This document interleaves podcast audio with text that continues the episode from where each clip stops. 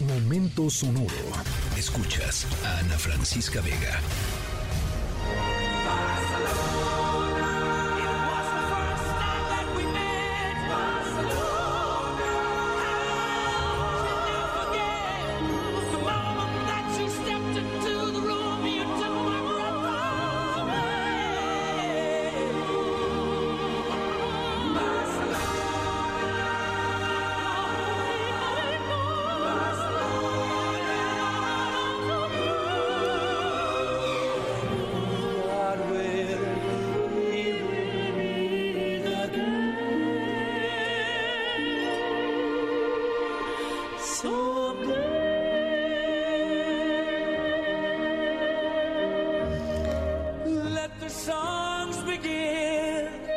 Bueno, Freddie Mercury y Montserrat Caballé, nuestra historia sonora de hoy, tiene como escenario las hermosísimas calles de Barcelona. Por eso estamos escuchando el tema del mismo nombre, Barcelona, que fue la canción oficial de las Olimpiadas de Barcelona 92. Seguramente lo recordarán. Em, bueno, una de las ciudades más hermosas del planeta. Y pues tiene de todo, ¿no? Barcelona. Tiene buena comida, tiene eh, al mejor equipo de fútbol europeo. Ay, ¿qué tal la cara? No, bueno, sí, sí, español sí, español sí. Bueno, eh, la famosísima Rambla, que es un lugar muy divertido para pasear y para caminar.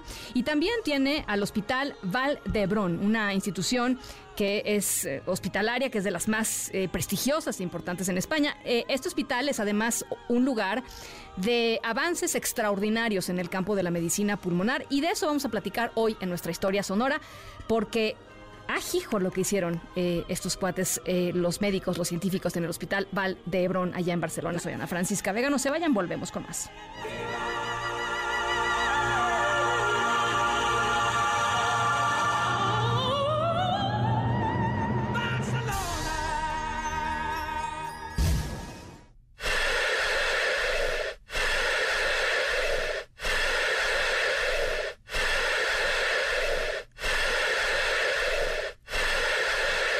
Les comentábamos al inicio de nuestra historia sonora, les vamos a platicar sobre eh, lo que hicieron en un hospital muy particular en Barcelona.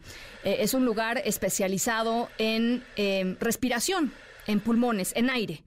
Eh, el Hospital Val de Hebrón em, no solo es el hospital que más trasplantes de pulmón hace al año, con más de 100, sino que fue un pionero también a nivel eh, eh, europeo en estos tipos de procedimiento en los años 90.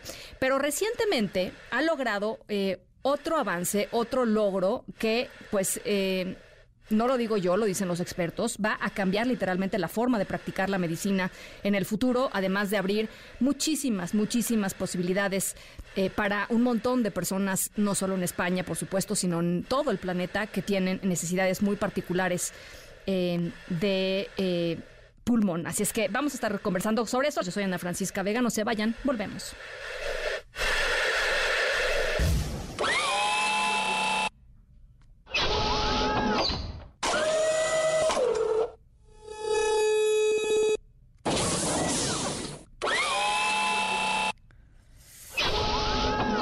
Bueno, en los últimos meses hemos estado platicando mucho sobre inteligencias artificiales de lo que son capaces de hacer ahora, de lo que podrían hacer en el futuro.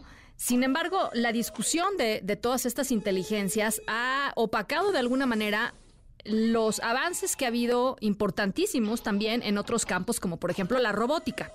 Los robots eh, modernos son capaces de hacer eh, cosas que parecen milagrosas, eh, incluso eh, pues transitar, por ejemplo, eh, en la sangre, probando desde la sangre eh, los compuestos, la hemoglobina, los diferentes compuestos de la sangre, viendo si la persona está sana o no está sana, reparando cosas dentro de los cuerpos en, en, micro, micro robots.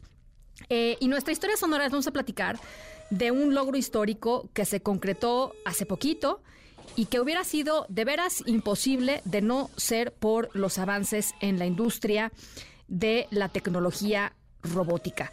Eh, lo que sucedió es pues casi como de ciencia ficción. eh, pero pues es la realidad. Vamos a estarles conversando eh, sobre eso y les contaré pues en qué terminó todo esto. Soy Ana Francisca Vega, no se vayan, volvemos.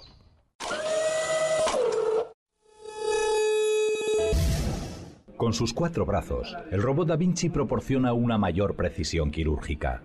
Los controla el cirujano desde el centro de control del equipo, la consola, situada a unos metros de la mesa de operaciones. Desde ella, el cirujano Bueno, estamos escuchando una explicación chiquita del funcionamiento del robot Da Vinci, que es una máquina robótica, por supuesto, diseñada para realizar cirugías súper especializadas. Eh, y ya les decía, nuestra historia sonora de hoy tiene que ver con lo que sucedió en un hospital en Barcelona, en donde se realizó el primer trasplante de pulmón completamente robótico de la historia. Eh, antes eh, se habían realizado trasplantes de pulmón con ayuda de, de máquinas, pero nunca se había llevado la cirugía completa de forma robótica. Los médicos practicaron por meses con pulmones de plástico y después probaron el método en animales como ovejas para finalmente hacer la primer cirugía en un hombre de 65 años, eh, Javier, de, nombre Javier, que padece fibro- fibrosis quística pulmonar progresiva desde el 2007. Eh, esto no solo es un logro por el hecho de que haya sido un trasplante robótico, por supuesto, sino también porque para realizar la operación, el equipo de cirugía eh, experimentó por primera vez con un estilo de cirugía mucho menos invasivo, porque hizo una incisión muy pequeña eh, a la altura de- del pecho. Eh, y antes de la operación se requería una apertura mucho más agresiva, pero como ahora se hace con, con robóticamente, pues se logró hacer de esta manera. Los doctores señalan que la recuperación de este hombre de 65 años ha sido mejor de sus expectativas más optimistas, así es que el primer trasplante de pulmón completamente robótico en la historia de la humanidad se llevó a cabo en Barcelona. Esa es nuestra historia sonora de hoy y es una buena historia sonora. Yo soy Ana Francisca Vega. Cuídense mucho, pásenla muy bien y nos escuchamos mañana miércoles 5 de la tarde en punto. Escríbenos en todas las redes. Arroba, arroba Ana F. Vega. Ana Francisca Vega. En MBS Noticias. Noticias.